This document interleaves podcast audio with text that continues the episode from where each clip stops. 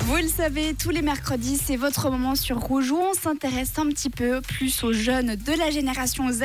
Et aujourd'hui, pour nous en parler, j'ai avec moi Sophie Nicole qui est directrice de la clinique Belmont. Bonjour Sophie. Bonjour.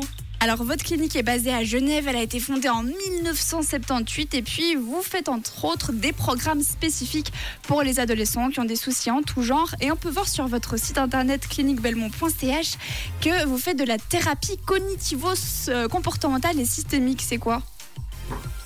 En fait, la thérapie cognitive et comportementale, ça aide les gens à comprendre comment se construisent leurs pensées et les comportements qui en découlent, en fait. Car mieux on se comprend, mieux on se connaît, plus on peut euh, agir et faire évoluer les parties de soi qu'on aimerait faire évoluer. Et la systémique, c'est une approche où on va regarder comment fonctionnent vos systèmes autour de vous, vos relations que vous avez avec les autres, vos parents, vos proches, vos amis. Et c'est une thérapie qui peut mieux marcher sur les adolescents ou c'est ouvert à tout le monde?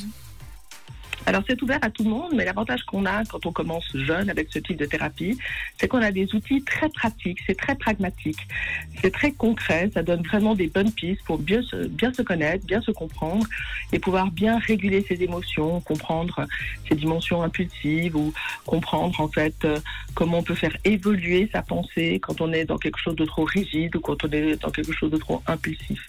Est-ce qu'on est obligé de se sentir mal pour suivre cette thérapie ou on peut venir juste par prévention? Alors, il y a de plus en plus de personnes qui font ce qu'on appelle du développement personnel.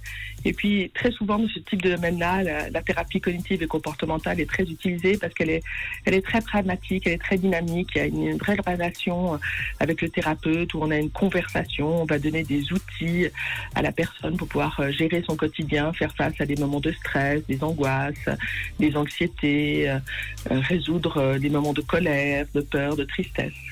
D'accord. Bon, alors Sophie, vous ne bougez pas. On revient d'ici quelques minutes pour parler de la communication entre les adolescents et les parents. Ce sera aux alentours de 10h30.